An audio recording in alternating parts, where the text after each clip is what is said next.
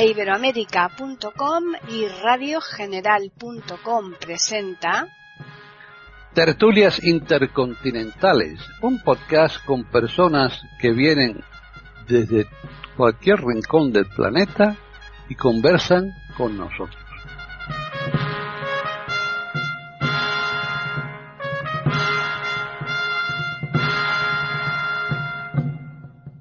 Bienvenidos un día más a Tertulias Intercontinentales en iberoamérica.com. Soy Paqui Sánchez Galvarro y hoy estoy con Antonio Cuella Ruiz. Él está en Talavera de la Reina, de la provincia de Toledo, y yo estoy aquí en Madrid, pero vamos a hablar de un tema muy, muy interesante porque, mm, sobre todo, para los del otro lado del charco, yo creo que en gran medida es bastante desconocido. Así que, ¿qué tal, Antonio?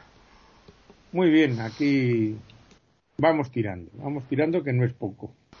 Sí.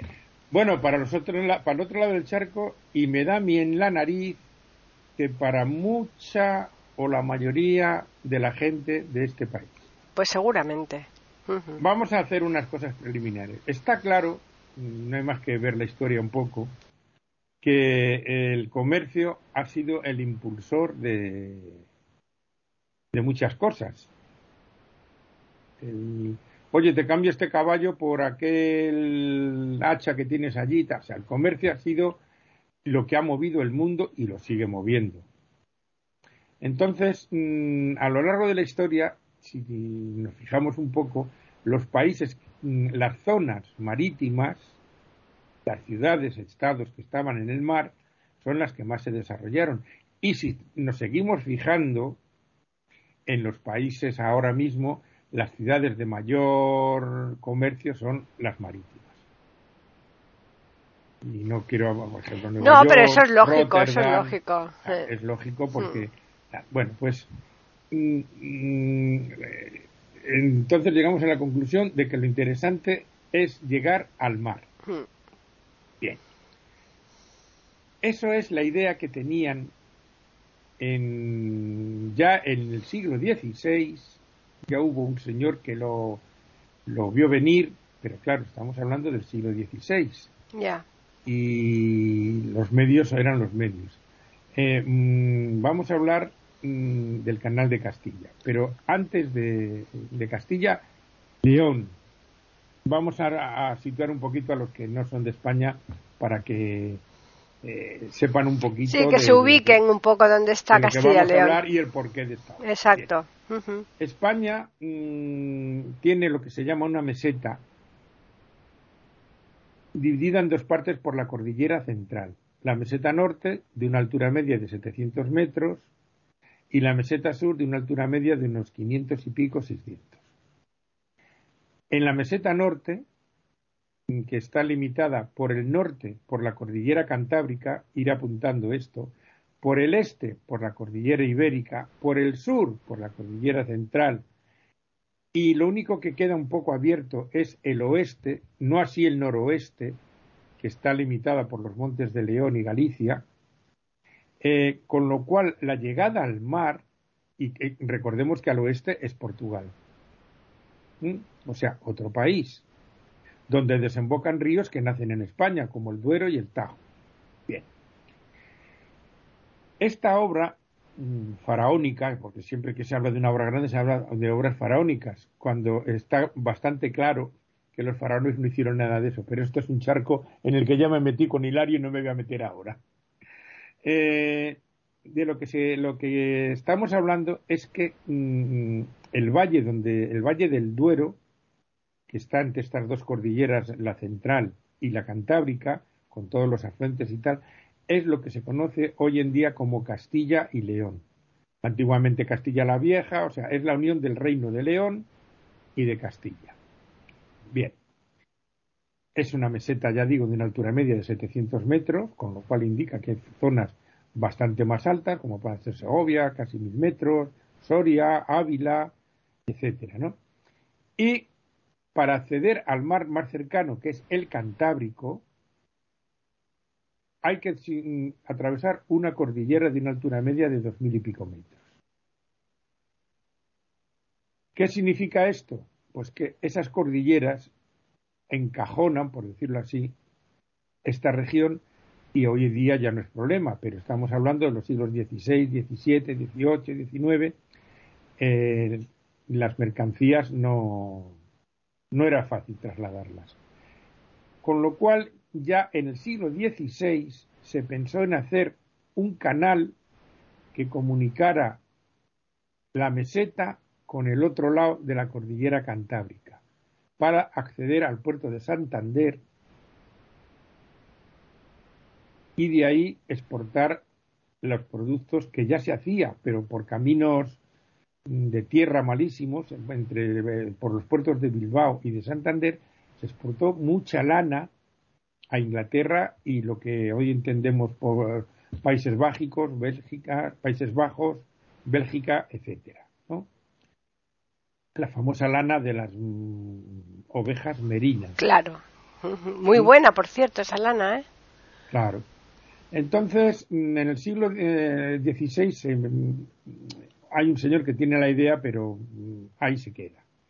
Llegamos a mediados del siglo XVIII, en el reinado de Fernando VI y de su ministro, el marqués de la Ensenada, un gran ministro. Este marqués mm, tuvo la idea de enviar eh, lo que hoy se entiende por espionaje industrial a varios mm, eh, personajes mm, de la ciencia o de la navegación. Por ejemplo, aquí hablamos una vez de Jorge Juan. Jorge Juan, un marino extraordinario y cartógrafo español, que fue a Inglaterra, le enviaron a hacer espionaje industrial. Y se trajo varias cosas que, de cómo se construían los barcos, etcétera. Pues lo mismo le, ocurrió a Antonio de Ulloa, que le, en esa misma época le mandan por Francia. Los que hayáis estado por Francia y Alemania, os habréis fijado la gran red que tienen de canales y de ríos, que utilizan para el transporte, lógicamente. Yo me acuerdo cuando estuve en Alemania, la zona del Rin, estuve en la zona, lo que llaman la zona de Selva Negra, limítrofe con, con Alsacia y tal. Entonces, mm, yo me acuerdo en uno de los paseos, era ir por el Rino, había una cantidad de barcazas y de barcos mm, llevando mm, mercancías brutal. Más luego en otras ciudades, mm, que no pasa el Rin, pero pasan otros ríos eh, también, canales, etcétera. ¿Qué ocurre en España? En España tenemos un régimen de lluvias muy eh, variable. Esto significa que en invierno puede llover mucho, pero en el verano no con lo cual los caudales de los ríos, vamos a explicarlo así, no son fiables. Porque donde puede haber 5 o 6 metros en invierno, pues a lo mejor hay 3 en verano. Con lo cual, para una navegación es un problema. Es complicado, claro. Más luego, el, por ejemplo, el Duero por Zamora va profundo, va ancho, pero tiene rápidos, pequeños rápidos, lo cual impide la navegación. O sea que mm, mm, el único río navegable que hay en España, y, solo en 60 kilómetros, es el Guadalquivir. No hay ningún río navegable porque no el régimen de lluvia. A su paso por Sevilla, claro, hasta, hasta Sanlúcar. Entonces, eh, bueno, pues aquí, mm, cuando vuelve este hombre, le dice el Marqués de la Ensenada, mire, he visto esto. Dice, vale, pues vamos a retomar estudios del siglo XVI y tal. Están escuchando tertulias intercontinentales en iberamérica.com. Y se lo encargan a Antonio Dilloa. Antonio Dilloa se trae un ingeniero francés, Rafael Lemaur, Lemor, y mm, empiezan el proyecto. Claro, el marqués de la Ensenada le dice a Fernando VI, dice, mire majestad, esto mm, va, ya sé que hacen falta muchos tesoros, que hace falta mucho dinero, dice, pero lo que no se empieza no se acaba. Cosa bastante es una filosofía así un poquito parda, pero... Pero bastante veraz. Lo que no se empieza no Desde luego. Bien. Total, que se inicia el proyecto. El proyecto inicial era mm, atravesar la meseta de sur a norte prácticamente por medio de canales, aprovechando en muchos mm, tramos, como es lógico, ríos. Y la idea era llevar desde Segovia hasta Santander. Eh, los que conocen España un poco, pues mm, tal. Los que no la conocéis, estamos hablando de un trayecto de 400 y pico kilómetros. Segovia está pegada a la, a la cordillera central y Santander está al otro lado de esa cordillera cantábrica en el mar. Con lo cual estamos hablando, como digo, de 400 y pico. Bueno, empiezan las obras por la provincia de Valladolid, por el noroeste de Valladolid, Medina de Río Seco. Eh, se inician las obras por ahí y se hacen 25 kilómetros. Luego se separaron porque, bueno, eh, lo que es la política, que suele ser una porquería, mm, hace que el marqués de la Senada caiga en desgracia. Con lo cual, eh, pues cambio de gobierno, tal cual, se paralizan las cosas y tal. Y se vuelven a, tomar en el año, se inicia el se inicia la construcción el 16 de julio de 1753. Se paralizan las obras unos años más tarde y vuelven a empezar en el 59 y tal. Eh, el primer ramal va de Medina de Río Seco. La forma del canal es una Y invertida. Con, o sea, diríamos, el palo vertical estaría cerca de la cordillera cantábrica Y, según baja se hmm. divide en dos partes. En dos partes, una, sí. Una, la que llaman el canal de Campos, o, ramal norte, que es el que va a Medina de Río Seco, y el mm, sur que llega a Valladolid. Porque incluso en este el siglo XVI se pensó hacer el río Pisuerga navegable pensando que iba a ir la, capital allí, como así fue a finales del siglo XVI, principios del XVII. Bueno, eh, se reanudan las obras y tal, y en 1791, ya con Carlos IV, se une el río Carrión con el ramal que venía del norte, de la, de la cordillera, en un pueblo que se llama Rivas.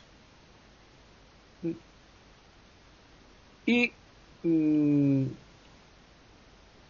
en el, al principio del siglo XIX, pues tenemos ahí Trafalgar, la Gran Independencia, pues se para, se vuelve a parar. Y cuando viene el rey Felón, mi rey favorito, cuando viene Fernando Nuestro Fernando VII, ¿no? se da cuenta que el Estado está arruinado y no puede hacer frente a ese tinglado.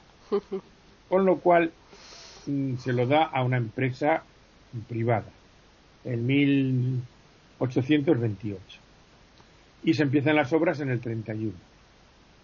¿Qué ocurre? Que se muere este rey nefasto y empiezan las guerras calitas, con lo cual otro parón. Otro parón, claro. Bueno, por fin su hija, Isabelita II, eh, lo inaugura en 1849. El canal tiene de longitud 207 kilómetros, una anchura de entre 22 y 11 metros y una profundidad entre uno y medio y 3. Bien. ¿Para qué se hace esto? Pues para sacar el trigo, que era el granero, en aquella época eh, esta meseta era el granero de España, para sacar el trigo a los puertos cantábricos. ¿Cómo se hacía eso? A todo esto, mm, claro, el canal, eh, por ejemplo, Alar del Rey, que es donde empieza, ese, ese pueblo surgió de la construcción de este canal. Claro. ¿Mm? Mm. Eh, pasa por el norte de la provincia de Palencia, parte de Burgos, también pasa por la por el pueblo este que tiene un nombre muy raro y que precisamente por el nombre raro te lo aprendes, Melgar de Fernamental. Sí. Sí, sí. Donde hay un puente con cinco arcos donde estos puentes todavía se usan y pasa el tráfico rodado, ¿eh? Ya. Sí, yo conozco el pueblo ese, he ido yo allí. Sí, el pueblo de Arroyo, ¿no? Pues ahí. eh, ahí hay un, puente sobre este canal con cinco ojos de, de arco de medio punto y tal. Hay otros muchos puentes con el arco escartano, que se llama, que es, lo, diríamos, lo que sería un arco típico de, tirar flechas, para entendernos, ¿no? Y hay muchos puentes, lógicamente. Hay lo que se llaman dársenas, o sea, lo que entenderíamos por muelles, puertos. Y mm, todo esto, claro, trae como consecuencia mm, puestos de trabajo, actividad comercial, etcétera. Entonces, durante el año, desde el año 49 hasta principios casi del siglo XIX, porque estamos hablando de la época en que va a surgir el ferrocarril, y claro, eso mm, hace que sea mucho más rentable el ferrocarril. Hombre, claro, mucho más rápido. Eh, claro, entonces mientras llegaba ahí y no llegaba, pues eh, pasa por un montón de pueblos, que no vamos a decir porque sería un rollo tremendo, pero mm, surgen industrias mm, de papel, de cuero. Por supuesto, mm, se aprovechan eh, las esclusas y eh, diríamos la fuerza hidráulica para hacer fábricas de harina. O sea, molinos, pero en plan industrial. Ya. ¿Eh? Como por ejemplo en Río Seco. Yo estuve el año 2004 en Medina de Río Seco que es cuando empezaba a explotarse este canal en plan turista. Y estuvimos viendo una fábrica de harina, dimos un pasadito por el canal en un barco y tal. Y esto, diríamos, en plan económico, por decirlo de alguna manera. Pero también transforma el paisaje, la fauna y la flora.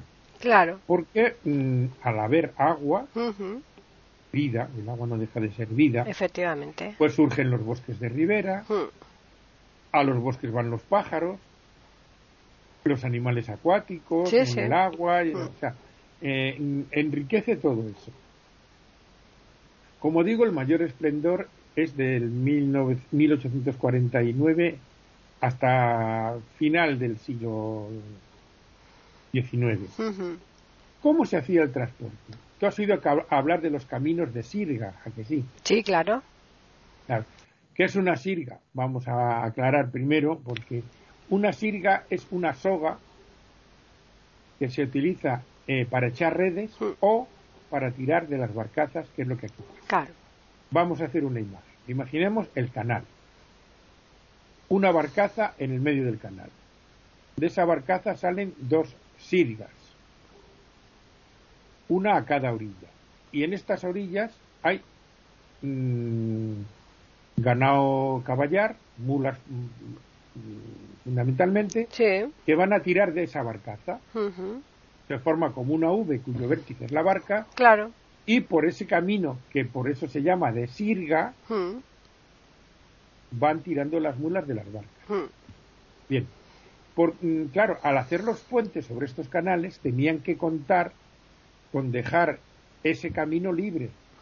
O sea que el pilar no podía salir del agua. Hombre, claro, si no, no podían pasar la, los animales. Eh, eh, meterlo un poquito más para adentro y dejar un mm. camino, claro. lo que se llama el camino de Sirga. Mm. De ahí viene este nombre. Y, y, las mulas iban tirando de las barcas hacia arriba. Mm. En esta época de esplendor llegó a haber 300 barcazas circulando por el, Fíjate. Por el río. Y claro, trajo pues riqueza, claro. Hay riqueza, mm. Mm, los pueblos progresan y tal. Mm.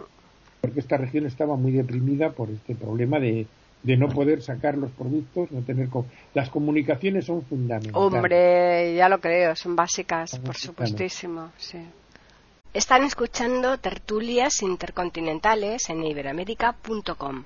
¿Qué ocurre? Que en 1870 se inaugura el ferrocarril Valladolid-Jalar del Rey.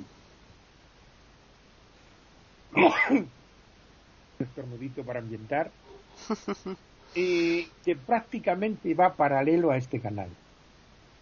Estamos hablando del nacimiento del ferrocarril en España.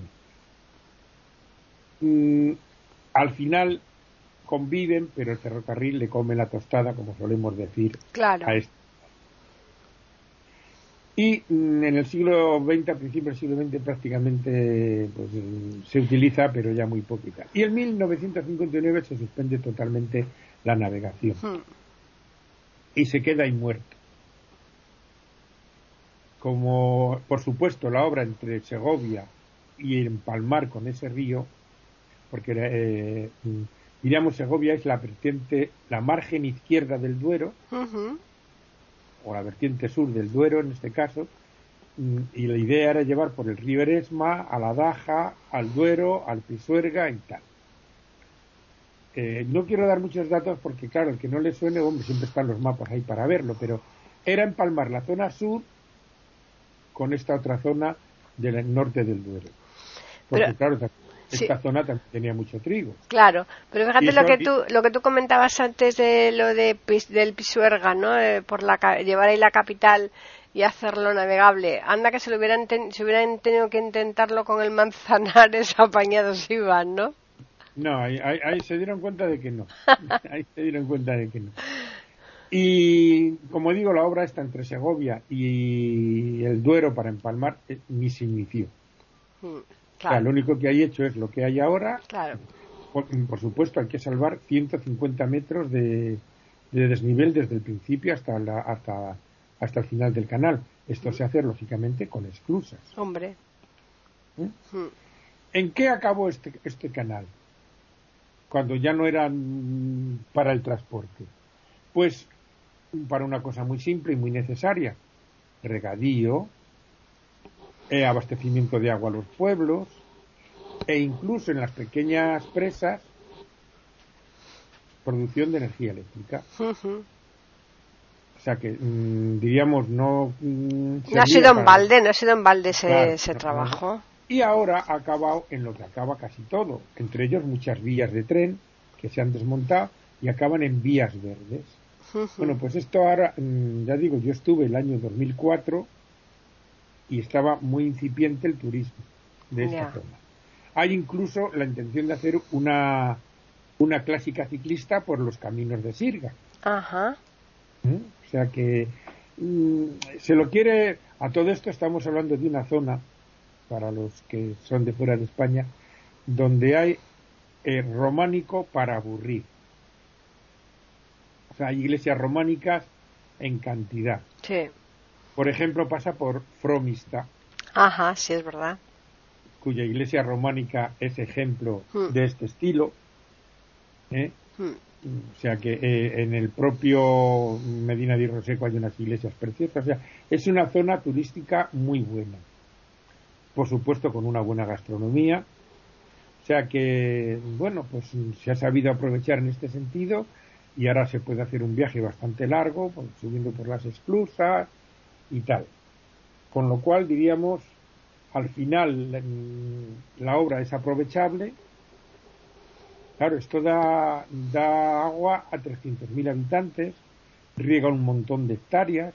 O sea, mm, ya digo que al final eh, la obra no fue en vano, aunque el motivo por el cual se hizo mm, desaparece en 30, 40 años prácticamente, pero bueno, se supo aprovechar de otra manera, con todos los avatares que ha habido por medio de guerras, líos y Mm. follones, y al final acaba como acaban muchas cosas antiguas que ya no sirven para lo que se eh, proyectó en su momento, porque los tiempos cambian, que es el turismo.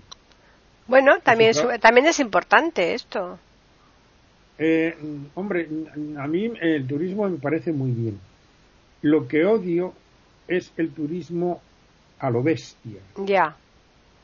O sea, eh, y lo he comentado ya más de una vez, mm, eh, el turismo está muy bien, pero hay un momento en que hay que regular.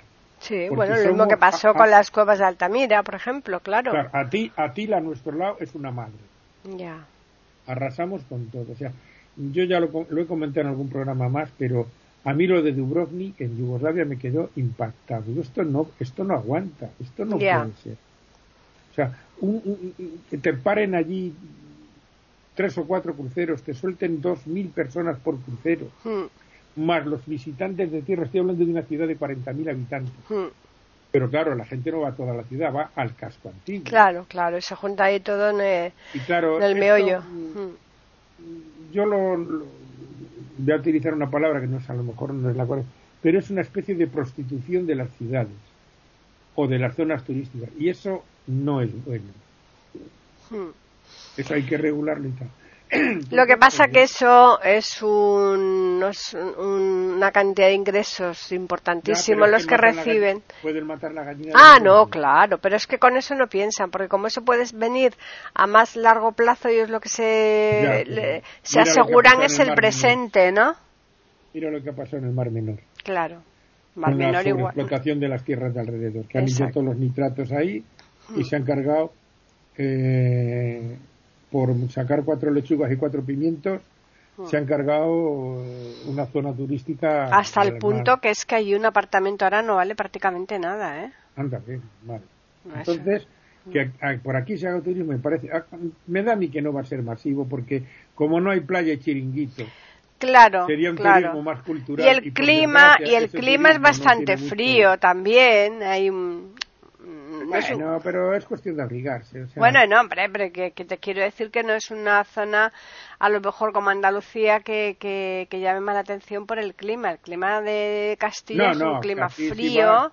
Bueno, bueno, bueno. Cuidado con Andalucía, que mm, eh, Andalucía tiene un clima muy bueno en las costas.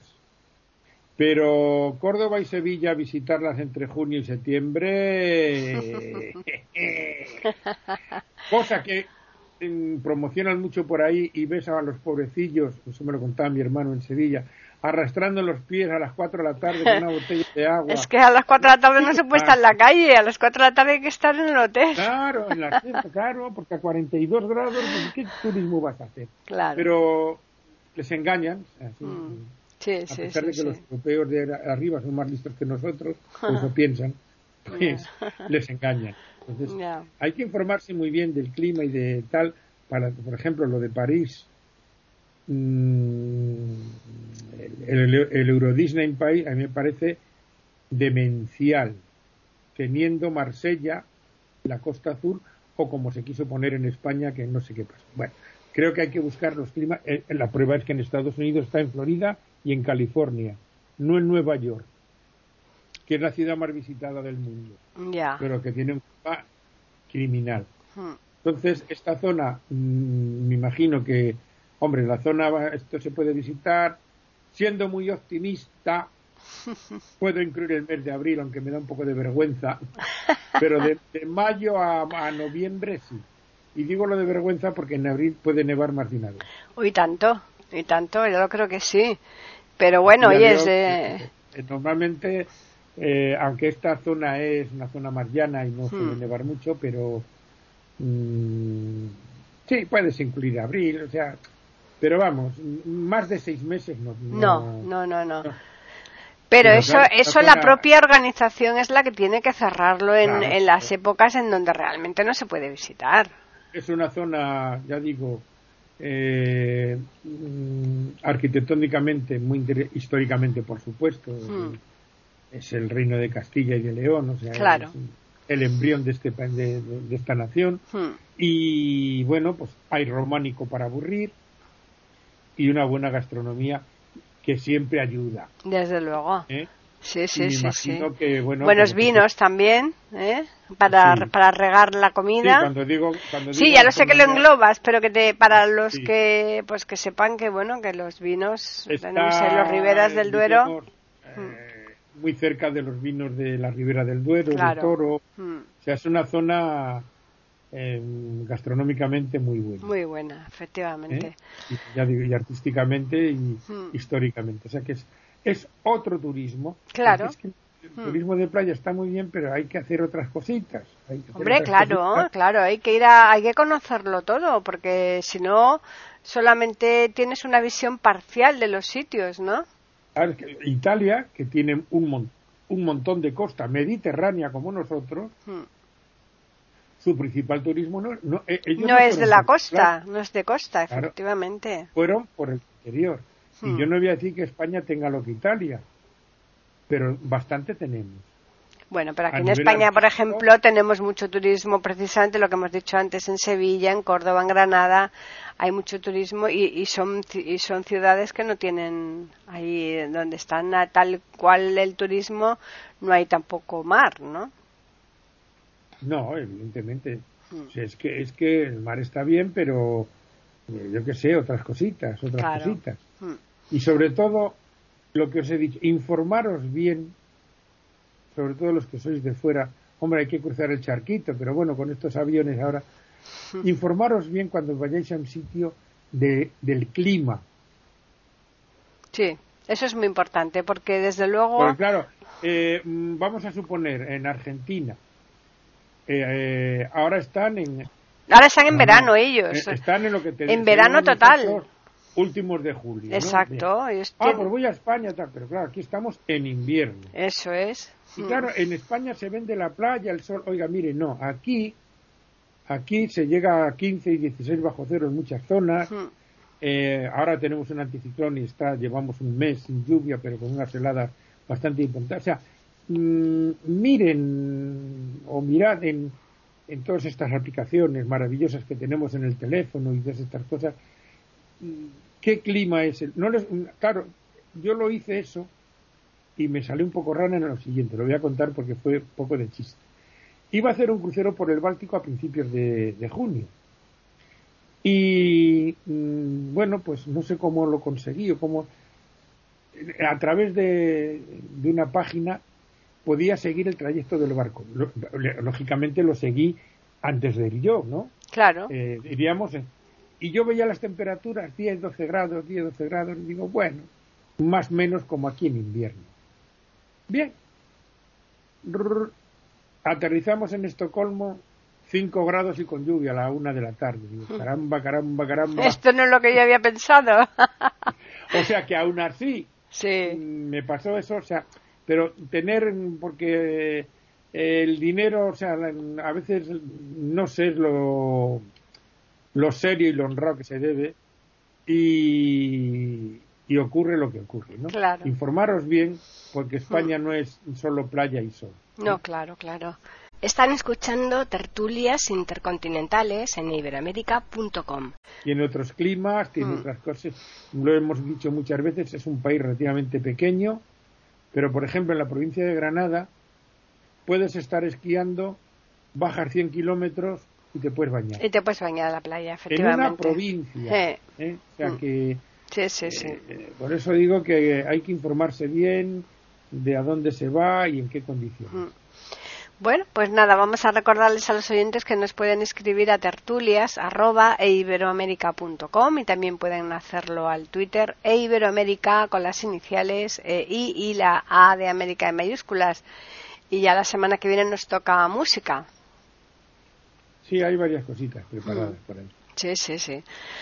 Bueno, pues ya simplemente eh, agradecerles como siempre la atención que nos prestan y recordarles que les esperamos el próximo lunes aquí en iberoamérica.com eh, con una nueva tertulia intercontinental.